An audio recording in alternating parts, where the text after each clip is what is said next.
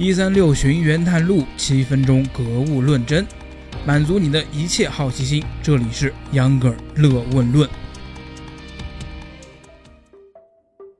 大家好，欢迎收听第九十九期的秧歌儿乐问论，我是手机重度使用者秧歌儿。节目做到第九十九期了都啊，其实还有一个话题，虽然不算科普，但是早就想做了，那就是 A P P 推荐。上期节目，建哥和杨哥聊到他在国外喜欢用的那些 A P P，杨哥这期就趁势做一个 A P P 推荐。这个话题呀，做起来可能有广告嫌疑，但话说在前头，真的不是广告。这第一个要给大家推荐的 A P P 就是 Cam Skinner。其实这款 A P P 是有中文名字的，但是中文名字实在是太土了，我怕说出来大家就换台了，还是说出来吧，叫扫描全能王。如果你已经在用了，那你应该知道秧歌儿为啥推荐它。说它是办公室神器也不为过呀。秧歌儿最常用到的它的功能就是制作证件的扫描件。举个例子，把身份证放在桌子上啊，用这个 APP 对着身份证咔嚓拍一张，不用四角对齐，不用费尽周折的去水平拍身份证啊，拍下来之后，APP 自动纠正角度，自动去掉身份证周边桌子的背景，只留下身份证图像。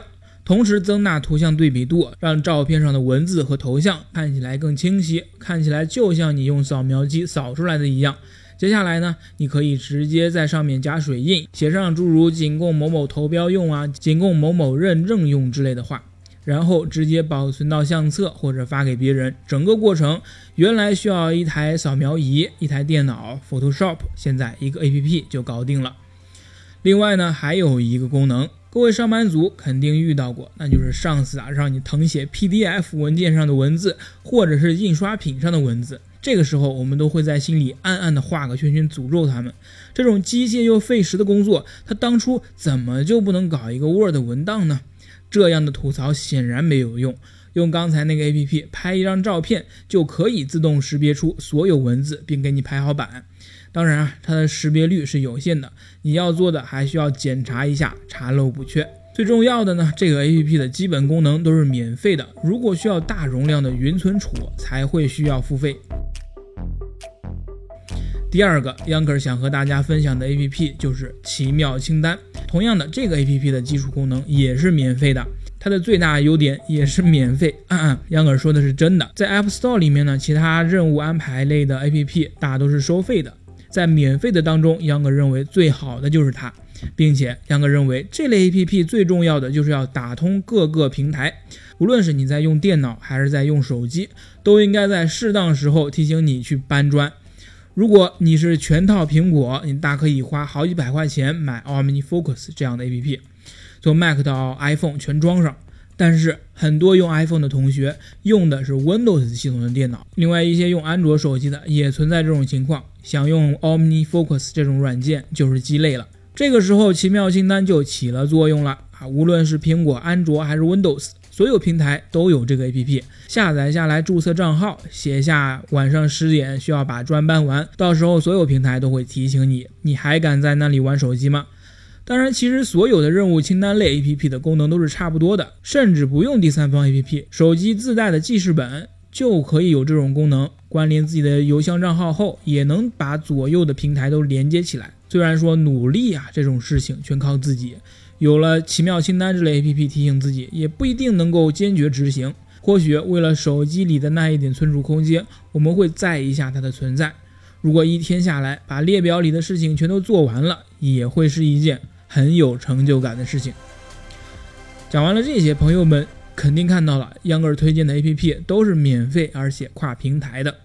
秧歌认为这一点很重要，因为不管是苹果、谷歌还是微软，移动互联网时代谁都不是一家独大，想要占领市场就得在所有平台都上。当然，很多傲娇的 APP 厂商，特别是 Mac、iPhone 这类苹果平台的开发者，开发出的 APP 很多只做这一个平台。也不妨碍他们发家致富，但是知名度它就大大下降。所以跨平台的 App，秧歌还要介绍一个，那就是泼辣修图。同样是对这个中文名字感觉不明所以，无数个 P 图软件中，美图秀秀可谓是王者，Photoshop 可谓是大师。介于这两者之间呢，秧歌选择泼辣修图，就是因为它的半专业。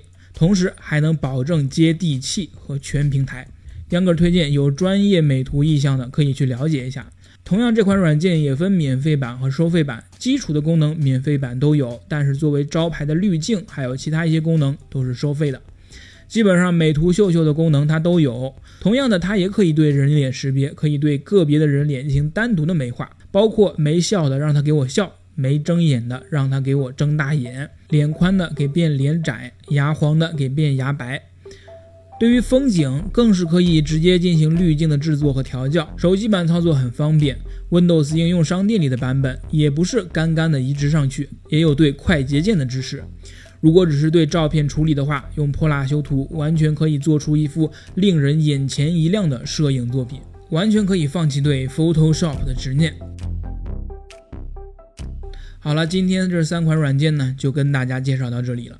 秧歌儿其实打算做完下一期节目，也就是一百期之后，给自己一段时间充充电、休整一下，拖更一两个星期。因为如果不拖更啊，老是这样跟大家讲，大家肯定会觉得越来越水。因为我自己都感觉这样，也是为了以后能给大家带来更好的乐问论。在这段时间里呢，欢迎私信秧歌儿和秧歌儿聊天提意见。上次因为考试忽然拖更，很多人说不通知很不好，这次提前通知一下，希望大家见谅。好了，本期节目到这儿就结束了，我们下期节目也就是周三，咱们第一百期的论文论再见。